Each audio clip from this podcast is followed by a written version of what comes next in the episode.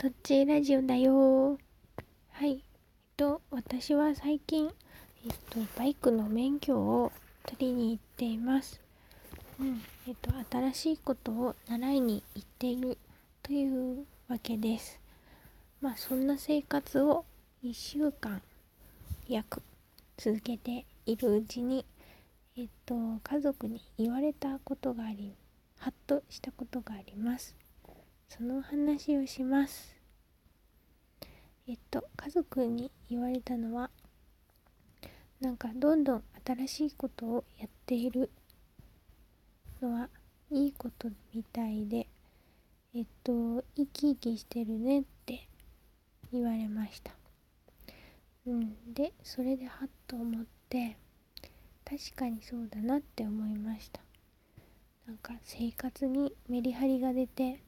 確かに生き生きしていると思うし、まあ、とてもとてもあの緊張したりすることはあるんですけどなんか活力が出てきて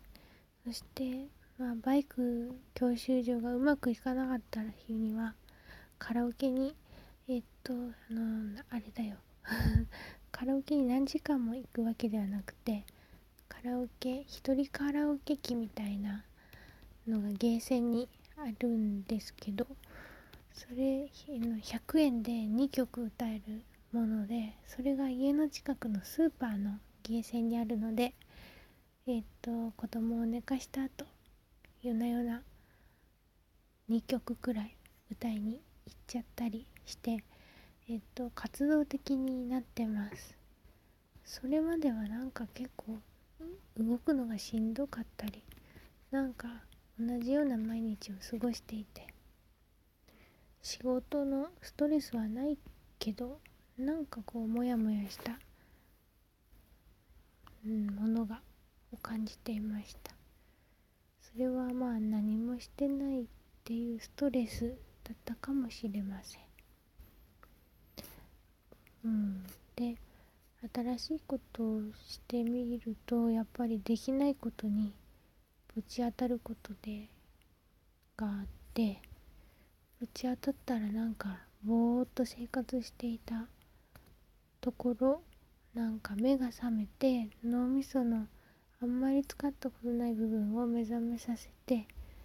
脳みそと体を一生懸命つなげるように頑張ります。それがなんか難しいけど楽しいなって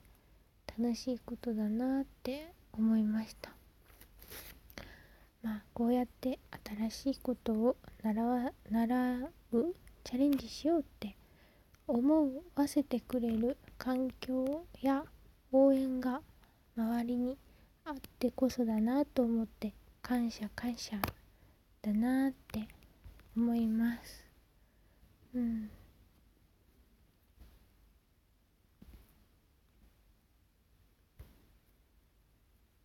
うん、で大人大人になるとどうしてもなんか面倒くさくて新しいことしないんですけどなんか思い切ってやってみるのもいいことだなぁなんて思いました。そして私は来年仕事をまた始めようって思っています。うん。だから今思ってるのは仕事を始めても、うん、仕事ばっかりになるんじゃなくて今度はちゃんと自分を持って自分を大切にして自分のやりたいこともやりながら仕事もやってそして子育てもやって家事もやってみたいな感じでどれか一個に偏るんじゃなくてバランスよくやりたいなって思ってるところなのです。そういう美貌録的な 感じです。そう。このラジオは私の日記だったり私のための日記であったり私のための美貌録であったりする要素が強いかなって思ってます。だ多分あんまりこのラジオ面白くないと思います。ただ誰かが似たようなこと、うん、ピアスを開けたりそしてバイクを始めてみたりそんな人がこのラジ私がしゃべこんなことをしたこういうことがあったって喋ったことにもしたどり着いてくれた時にああこの人はこうだったんだななんてちょっとでも、まあ、参考にもならないしあのなんだろう情報という情報は詰め込まれていないんですけど まあこういう感じだったんだみたいな風に思ってもらえる材料の一つになればいいななんて思って喋ってます。はい。そういう感じで終わります。バイバーイ。